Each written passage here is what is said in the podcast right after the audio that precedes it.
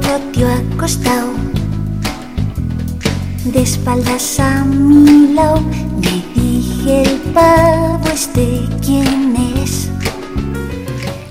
Bolo Bolo es una asociación de mujeres y hombres de Castilla-La Mancha que les une la condición de lesbianas, gays, transexuales y bisexuales para la defensa de los derechos humanos, civiles, culturales, políticos y económicos que no son propios por su plena condición de ciudadanos. Del mismo modo son parte los hombres y mujeres heterosexuales que desde el deseo de una sociedad plena, libre, democrática y respetuosa consideran necesaria la superación de consideraciones o posturas que faltan a los derechos de una parte de la sociedad. Es la única asociación LGTB de Castilla-La Mancha actualmente se encuentran inactivos. Les dejo con mi compañera Laura Leiva, encargada de entrevistar a Elena Arroyo, presidenta de la asociación Bolo Bolo. Buenos días, Elena. Gracias por acompañarnos en el programa de hoy. Muy buenas, ¿qué tal? Bueno, queremos saber por qué nace esta asociación. Bueno, pues esta asociación nace como hija de otras asociaciones de la provincia de Madrid eh, y bueno, pues eh, en aquella, en aquel momento hay un, un vacío eh, asociativo eh, en la provincia de Toledo, porque empezamos en la provincia de Toledo y en general en, en, en la comunidad autónoma de Castilla-La Mancha, que se quiere llenar con, con la aparición de, de esta asociación. ¿Y ¿Cuál es la situación actual de la, de la asociación? Pues estuvimos escuchando que ya se encuentra inactiva. Pues actualmente nos encontramos eh, de modo, en modo inactivo porque no somos muchas las personas voluntarias que, que estamos al frente de la asociación. Hemos intentado buscar apoyo en instituciones como el Gobierno de Castilla-La Mancha, el Instituto de la Mujer de Castilla-La Mancha, y nos han denegado ayudas, subvenciones, etcétera.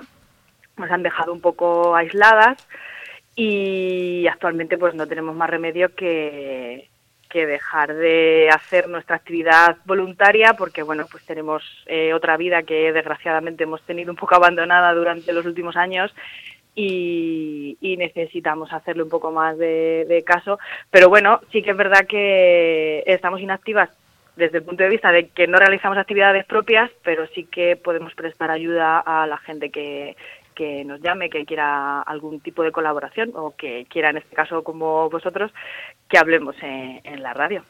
Sí, y a pesar de esta inactividad, ¿nos puedes contar cuál es la misión y visión de esta asociación?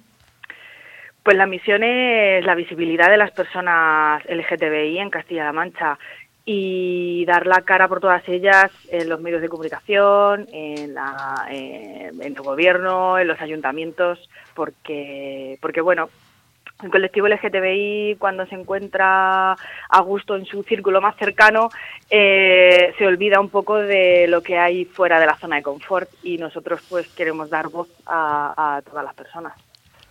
¿Y que, cuáles son los logros que ha tenido la asociación a pesar de estar en stand-by? Bueno, pues eh, todos los años celebramos una semana cultural que se llama Toledo Entiende, que es un orgullo a nivel de la región de Toledo, y cada año hemos conseguido que, que estas actividades sean, sean más, más grandes, más, más multitudinarias y más importantes. Eh, Toledo se ha declarado eh, ciudad eh, a favor de, del colectivo LGTBI abiertamente en, en, en, el pleno del ayuntamiento. Y hay algunas, hay otras asociaciones que han nacido en otras provincias de Castilla-La Mancha, pues un poco por intentar también dar impulso a, a, estas provincias, ¿no? En Albacete, en Guadalajara, en Ciudad Real, pues existen estas asociaciones y creemos que es un poco fruto de, del trabajo que, hemos podido hacer eh, Bolo Bolo a lo largo de, de, todos estos años. Sí, ¿y por qué crees que existen eh, impedimentos o dificultades eh, que, o por qué crees que han surgido dificultades por, para que, por ejemplo, tu asociación ahora mismo no se encuentre activa como tal, pero sí mantenga el apoyo con la comunidad LGTBI? Pues uno de los principales problemas que hemos encontrado ha sido institucional. Eh, a nivel de Castilla-La Mancha, eh, digamos que eh, hemos criticado mm, instituciones como puede ser el Instituto de la Mujer, lo hemos criticado abiertamente y, yo creo que se nos ha castigado por eso. Mm, colaboramos en la creación del protocolo para menores trans y no contaron con nosotras para, para sus revisiones y para ver qué tal funcionaba ¿no? en, la comunidad, o sea, en la provincia de Toledo. Y creemos que esto ha sido pues un castigo por no haber sido eh, políticamente condescendientes con, con, el Instituto de la Mujer. Y a la hora de recibir las subvenciones, pues bueno, eh, presentamos un proyecto que ya habíamos, o sea, que ya demostramos que funcionaba en Castilla-La Mancha, que tenía mucho éxito y que, y que pensábamos que tenía que volver a retomar otra vez eh, la actividad y no nos no fue, o sea, el gobierno no fue capaz de darnos eh, la subvención que, que, necesitábamos, entonces, pues claro, no, no podemos hacer, no podemos hacer mucho más. Claro. ¿Crees que de alguna manera nosotros eh, podemos ayudar a este tipo de asociaciones o, y, pues también existe de ustedes alguna manera para poder empezar a visibilizar que es necesario el apoyo bueno, pues yo creo que sí, yo creo que la gente que tenga algún tipo de inquietud o, quiera colaborar como voluntaria eh, lo puede hacer perfectamente. Estamos abiertos a, que la asociación siga adelante.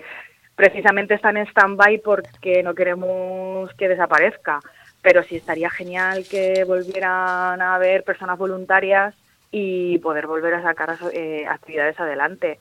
Mm, pero yo creo que es lo que te decía un poco antes. Cuando tú en tu entorno más cercano estás a gusto, tu familia sabe que eres mm, gay, lesbiana, bisexual, eh, eh, y no tienes que partir de la cara todos los días mm, para defender tu libertad, pues creo que llega un momento en que, en que no crees que sea necesaria ninguna lucha.